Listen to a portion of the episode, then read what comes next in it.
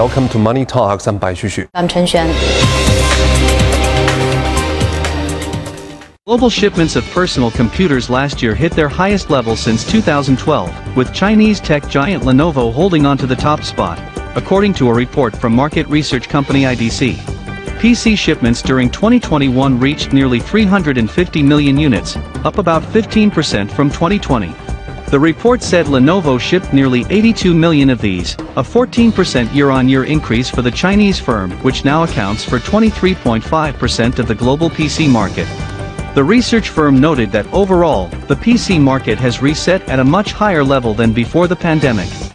Foreign capital investment in China grew steadily last year. The Ministry of Commerce told a news briefing today that foreign capital commitments in the country during 2021 came to more than 1.1 trillion yuan, up by 14.9% year on year, an annual record. Cross border investment in the service sector increased by 16.7% year on year, while high tech manufacturing recorded a 10.7% rise. On another subject, the ministry spokesperson said today that China hopes the United States will create conditions for both nations to expand trade cooperation and that trade teams from both countries are maintaining normal communications. Now, sports experts, investors, and athletes are looking at ways to improve sports marketing to bolster the industry at the summit in Shanghai. The annual event is being held for the sixth consecutive year in the city.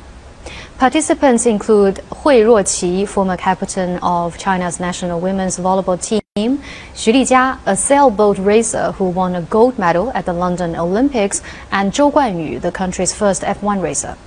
Insiders admit that sports marketing was difficult last year due to the pandemic, but they also see opportunities in areas like outdoor and winter sports attracting more attention due to the Beijing Games. Attendees also noted that services are improving at public sports venues and that social media is playing a bigger role in sports broadcasting.